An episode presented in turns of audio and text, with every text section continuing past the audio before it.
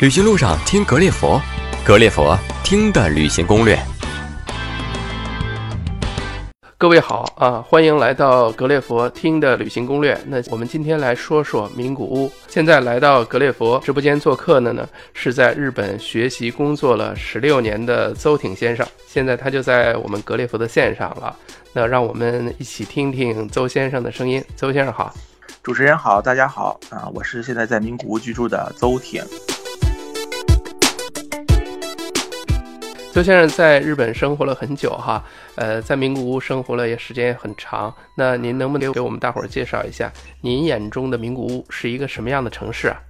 啊，名古屋在我看来呢，就是一个传统和现代气息融合的一个很简练的一个城市啊，也是一个创意之都。嗯，说到它的传统呢，呃，比如说大家可能耳熟能详的日本的这个战国时代的最有名的三个武将啊。织田信长、丰臣秀吉、德川家康，都是出身于名古屋啊，所以它是一个传统味道也比较浓厚的一个城市。那说它与现代气息融合呢？呃，名古屋也是一个现代气息比较浓的地方啊。它从明治维新以来啊，就一直是日本工业城市中最发达的工业城市了。呃，工业、轻工业啊，制造业、传统的手工业都相当发发达，包括大家很。呃，很了解的丰田汽车啊，它的商业本部呢，呃，就坐落在名古屋的车站啊，所以我认为名古屋呢是一个传统与现代气息融合很好的一个很简练的城市。嗯，了解，谢谢。假如我们第一次去名古屋旅行的话啊，呃，您看怎么安排这个时间，或者怎么安排这个行程会比较合理？有没有一个呃，您这边比较经典的一个线路的推荐呢？嗯，如果大家是深度游玩名古屋这个城市呢，我个人可以推荐大家玩两整天。嗯，首先第一天呢，呃，我们早上就从名古屋车站可以出发进行我们这个游玩。呃，名古屋这个车站呢，呃，也是日本啊这些大城市里面啊交通量很大的一个大站。呃，包括大家都耳熟能详的这个东海道的新干线呀，呃，名古屋本地的这些电车啊。都是在名古屋车站作为一个始发的大站，所以我们会选择这个地方进行集合啊。名古屋车站周边呢，其实也是一个很大的商业区啊，写字楼林立，丰田的本社大楼啊，呃，JR 国铁的这个双子大楼啊，都是四十层以上的超高层建筑啊，都是坐落在名古屋车站周边。那到了晚上呢，我们上到这名古屋车站上面，可以看到整个名古屋这个。美丽的夜景啊，这都是后话，我们后面再说。啊，就是集合呢，我们选择名古屋车站，然后从车站呢，大概步行二十分钟左右呢，可以到达当地很有名的一个泽武森林的这么一个景点啊。嗯，说是森林啊，它其实不是真正意义上的那种自然的森林了。啊，泽武呢是一个陶瓷器的品牌啊，那个地名就叫泽武，所以它这个地方呢叫命名为泽武森林。这是一个陶瓷博物馆。啊，展览馆，那个里面呢，呃，占地面积也不小，里面很漂亮啊，各种那个明治时代日本的明治时代留下来的这个红砖的建筑呢也很多，我们可以在那里进行呢工厂的参观也好啊，嗯，包括它里面有一个很漂亮的西餐厅啊，味道也很好，我们可以在里面一边用着西餐啊，一边来看看这些红砖建筑啊，很有情调。大概在这个泽武森林里，我个人推荐的呢，可以玩啊一个小时左右呢，我们就接下来。向名古屋车站的另一个方向啊，再步行十五分钟左右呢，可以到达一个叫四间道的古街。四间道的古街，这条古街呢是整个名古屋最有代表性的一条古街啊，始建于呢一七零零年啊啊，距今也有三百多年的历史了啊。但是很可惜啊，当年这个呃四间道的古街存在以后呢。在日本年号叫元禄的这个年号啊，在两百多年以前啊，元禄年间发生了一次大火，基本把这条木造的这个街道呢烧得一干二净。那所以呢，后来啊，这个当地的居民们就是为了不再发生这种火灾啊，有火灾的时候可以迅速灭火的，他们要求这个马路的宽一定要达到七米，就是它这个街道啊一定有七米宽，这个七米宽啊。在日本古代的这个计量的单位上呢，就啊叫做四间啊，一间、两间、三间、四间啊，不是房子的单位啊，是这个道路宽的这个单位，七米就是四间，所以这个地方呢就被叫做四间道啊，这是它这个地名的由来。啊，这条古街其实呢没有什么呃，就是卖这种手信手办的这种玩的东西啊，它就是很漂亮，白色的这个土墙，呃，黑木的那种木头窗格啊，上面是灰色的瓦片，就很有这个。像您坐了石川的那个时光隧道啊，回到了三四百年前的这种感觉，很漂亮，很漂亮。这个地方啊，我可以带着游人在里面，就是拍照留念啊，体验这个只有名古屋才有的当代的这个当年的这个古街的味道。大概可以在这里面呢，呃，走个半个小时到一个小时左右。这大概呢就是到了中午时间了啊。接下来我们去哪里呢？接下来呢，我们可以去整个名古屋最具有代表性的景点。叫名古屋城，这就是德川家的主城。它始建于呢一六一零年，但是很可惜啊，在二次大战的时候呢，整个日本遭受美军轰炸，名古屋作为一个最重要的工业城市，也是被燃烧弹击中最多的城市，整个名古屋城已经烧失了。现在我们看到这个美丽壮观的名古屋城呢，就是一九五九年以后再建的，嗯，再建出来的城。嗯，名古屋城呢。嗯，是日本三名城之一啊，呃，与大阪城、熊本城齐名啊。名古屋城本身呢，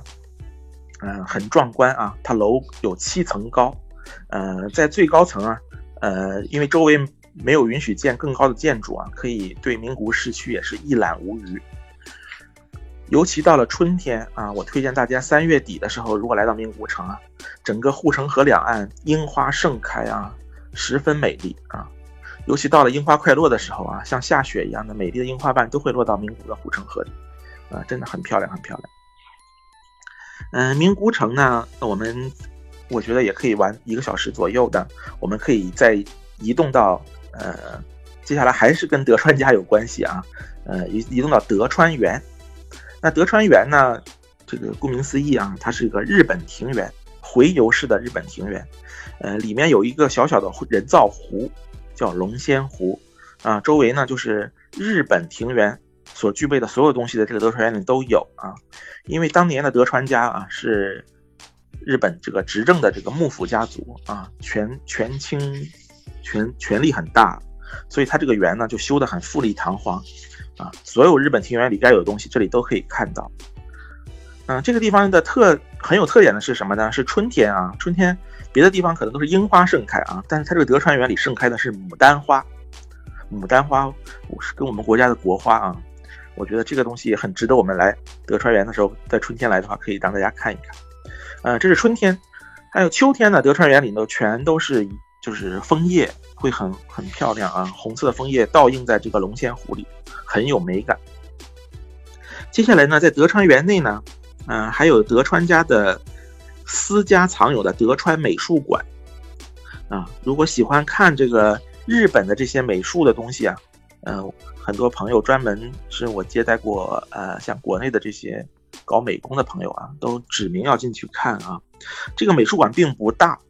它很小的一个美术馆呢，却藏有日本国宝有九件哦，九件日本国宝，呃，这些呢都是德专家德川家私藏的珍宝，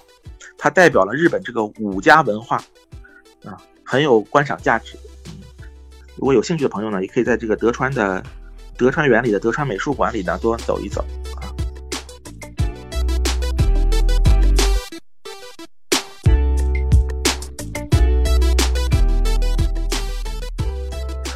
德川园玩好以后呢，估计到了傍晚时分呢，呃，我们去名古屋的另一个商业中心啊，荣，呃，荣就是繁荣的荣这个字啊，一个单字的地名。呃，荣这个地区呢，呃，是日本名古屋这个城市呢最繁华的商业中心啊，百货大楼啊，松坂屋啊，松坂屋百货店啊，呃，这个三月百货店啊，呃，丸荣百货店啊，还有帕路口百货店啊，都在这里面有店，嗯，是一个逛街的好地方。荣最具有代表性的地方呢，是一个叫绿洲二十一世纪广场的地方啊，那里到了晚上呢，整个灯火通明。这个绿洲二十一广场，我要重点的说一下啊，它是整个名古屋啊最具有代表性的一个地标型建筑，它分为三个结构啊，它有地下三层，地下三层呢命名为银河广场。然后它地表的这一层很有意思，它没有建筑，地表这面是一个很大的人工开辟的草坪，它叫做绿色大地。然后上面呢还有一个像足球场大小的这种一个展望台啊，展望平台。但是很特殊的呢，它是呃钢化玻璃结构，上面有水啊。晚上点灯以后啊，你头顶上就是一个巨大的水池的感觉。它管这个叫水的宇宙船，就是这个绿洲二十一广场的创意很好啊。它天上呢是有一个水的宇宙船，表面上呢是一个草坪做的绿色大地，然后下沉的三层广场呢是银河广场。到了晚上灯火通明，很好看啊。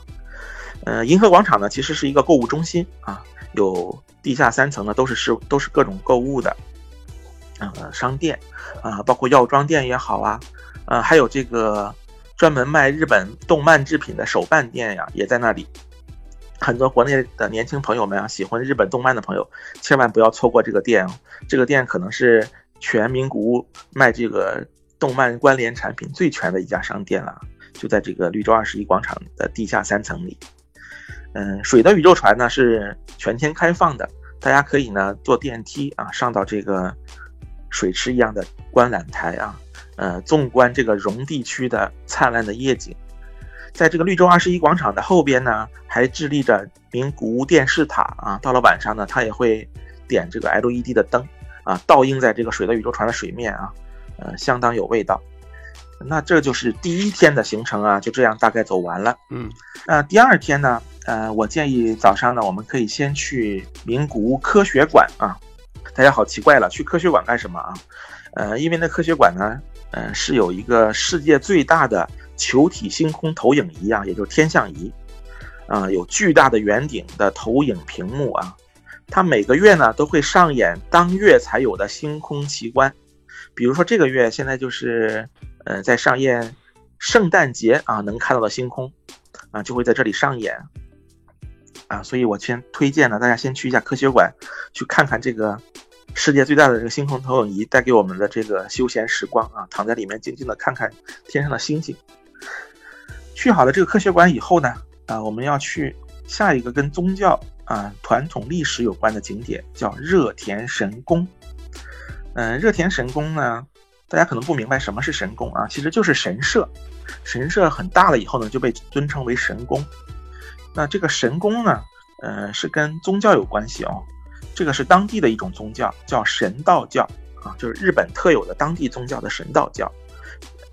那热田神宫呢，是这个神道教的代表神宫之一啊。日本有三大神宫。伊势神宫、热田神宫和明治神宫啊，这个热田神宫也是排在日本三大神宫之内。它为什么会呃被排进去呢？因为它供奉着啊叫草之神剑。大家都知道，日本是一个还有存在有天皇的一个国家啊。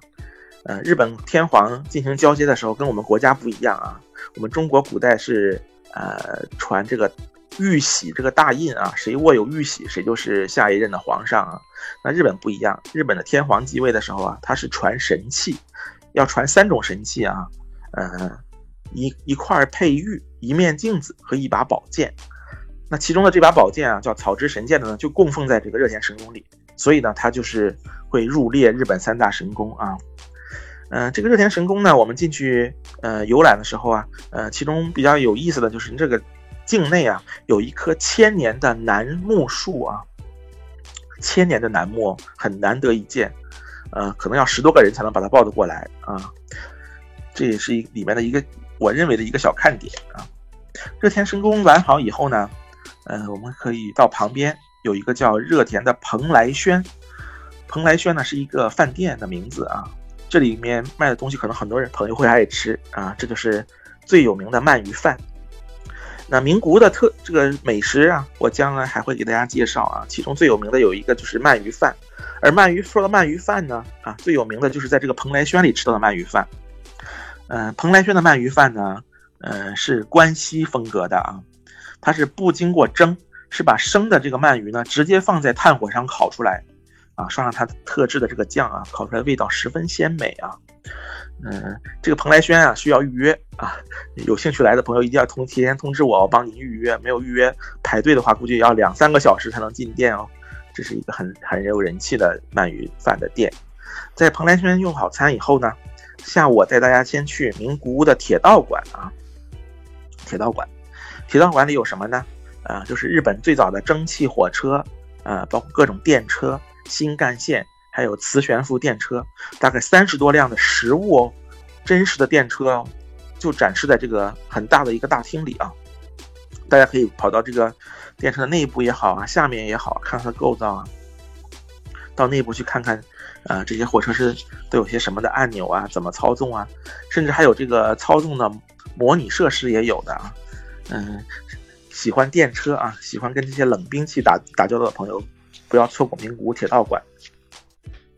那除了名古屋铁道馆出来以后呢，呃，到了傍晚时分呢，我们就去名古屋的港啊。名古屋是一个工业城市啊，它的港口啊也都是各种工厂啊，各种储油罐啊。但是那旁边呢有一个很有名的名古屋港的水族馆啊，我们去水族馆里看。水族馆啊，其实嗯。世界各地啊，包括全国各地都有啊。那名古屋港的这个水族馆啊，它打它主打的最有名的东西呢，是里面有虎鲸的展示啊，是一种鲸鱼啊，大概体长有十米多的鲸鱼啊，在它那个巨大的水槽里啊，在游。这个是它的一个拳头型的这个宣传的标志，就是这几头虎鲸。呃，此外呢，它还有很多的表演啊，有海豚表演啊，一天有三四回的海豚表演，也很有专门的这个驯兽师啊。呃，在那里指挥海豚做各种动作、跳跃啊，呃，这个表演时间还比较长，大概有半个小时左右啊，很值得一看。它还有一个很有特色的东西呢，就是企鹅啊，嗯，这个水族馆特意安排每天有这么一两次呢，是企鹅就从那个展示厅里跑出来啊，就在我们游人就在我们游人参观的地方，它会排着队在那走啊，游人甚至可以去摸这些小企鹅哦，嗯，很可爱，很可爱。嗯，那这基本上第二天的行程到这里呢，就到尾声。到了晚上以后呢，我们从名古屋水族馆出发呢，再回到名古车站啊。回到名古车站有什么好做的呢？呃，我建议大家呢上这个丰田的这个本社大楼啊，它这个大楼很有意思啊，在一楼、二楼呢有这个丰田最热卖的车款的展示。呃，然后呢看好这个呢，我们可以直接到四十六层的展望台啊，去一览名古屋的夜景。它这个展望台啊，呃，也很有特色啊，跟别的这个展望台不同的，它是没有封顶的啊，是露天的，就是在四十六层高的地方，你头顶上就是蓝天啊，有自然的风吹过来，啊，嗯，一边吹着这个高层上吹来的这干净的风啊，一边看着美丽的夜景，它上面还有酒吧啊，我们还可以在上面喝一杯，啊，美美的，一边欣赏着夜景，一边喝着这个美酒啊，心情也很很舒畅。啊，这大概就是我推荐的两日游啊的一个行程了。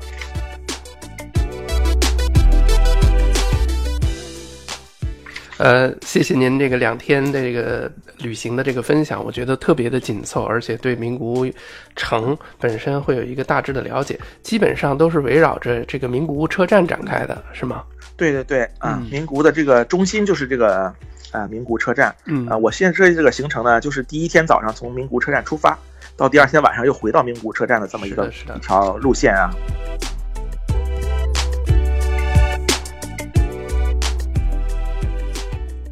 是的，那如果我们两天还没有玩够啊，还想去名古屋的周边转转，有没有更深度的一些体验，给我们时间更充裕的一些朋友呢？呃，这两天基本都是在名古屋市内啊，就是室内游玩。如果大家还呃想继续游玩第三天呢，呃，我有很多种方案啊。嗯，首先啊，呃，如果时间不是很多的朋友呢，我推荐呢可以，呃，对历史感兴趣的朋友呢，可以去犬山城。嗯，呃，犬山城呢是。呃，要离开名古屋市到一个犬山市的这么一个小城市啊，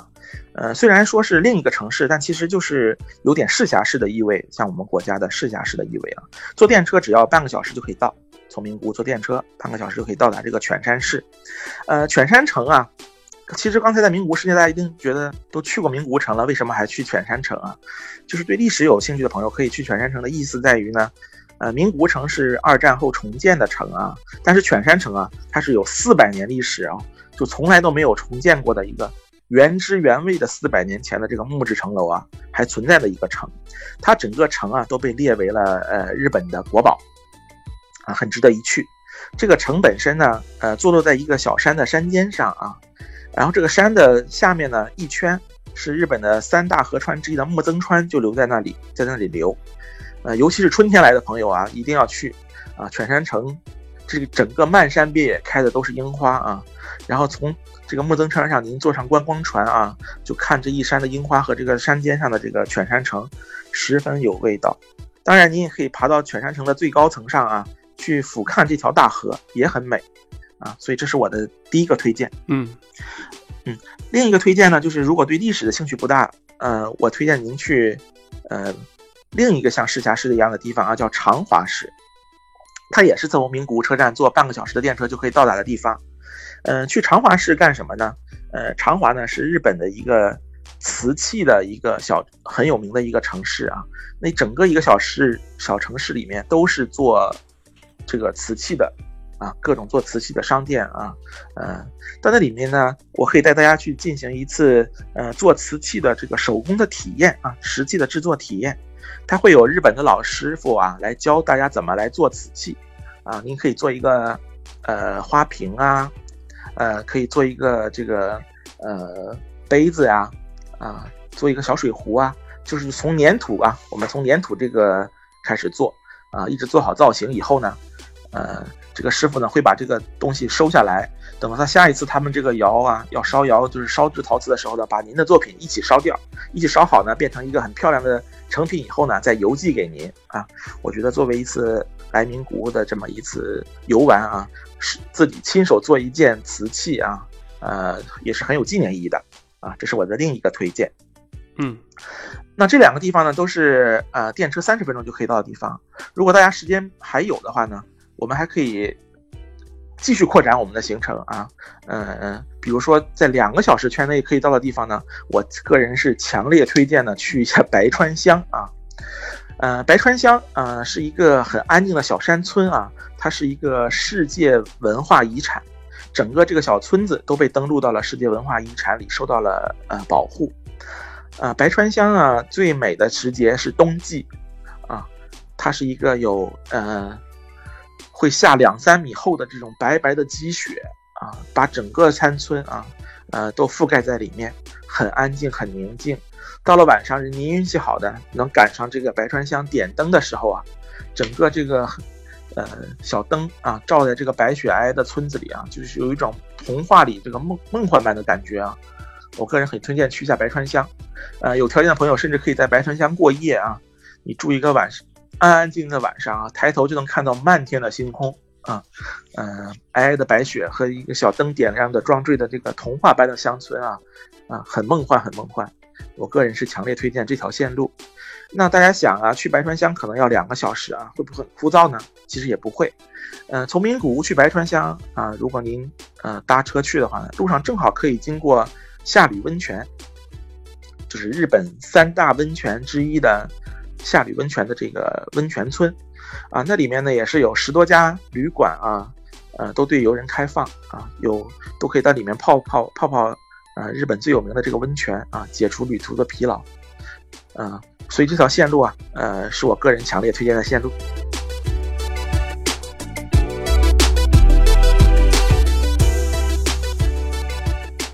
嗯，了解。呃，我觉得对第第三条线路，我个人还是挺感兴趣的。正好现在我们也是冬季啊，如果去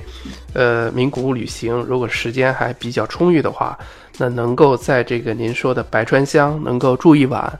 那感受一下这个世外桃源，那我觉得这个旅行还是非常非常的，呃，出彩的吧。嗯，是的，是的啊，我个人也真是很推荐这条线路。嗯嗯，呃，非常感谢呃邹挺先生花了一点时间呢，给我们介绍了一个非常完美的，呃，名古屋的这样的一个行程。您可以时间紧的话，可以花上两天的时间，就可以对名古屋有一个了解。如果时间充裕一点呢，可以花上三天或者是四天，就可以把名古屋呢，呃，玩一个非常透彻啊，玩的就可以非常的透彻。那么今天呢，就是我们对名古屋大致做了一个梳理。如果呢，大家还希望对名古屋的美食。购物以及一些行程上的小贴士呢，有进一步的了解的话呢，也可以持续关注我们的微信号，是听的全拼再加上 GLF。如果呢您还想对我们的内容的细节做更进一步的了解，或者想和我们的达人呢进行一对一的交流的话呢，也可以通过我们的微信，可以给我们的达人呢进行留言。或者还可以和我本人呢取得联系，给我们格列佛的这个成长呢提提建议。那么最后呢，再谢谢，啊，这个邹挺先生接受我们的采访，也谢谢丸子地球对我们节目的这个支持。我们下一期呢会继续邀请邹挺先生给我们介绍名古屋的美食以及名古屋安全和行程上面的一些贴士。那谢谢邹挺先生。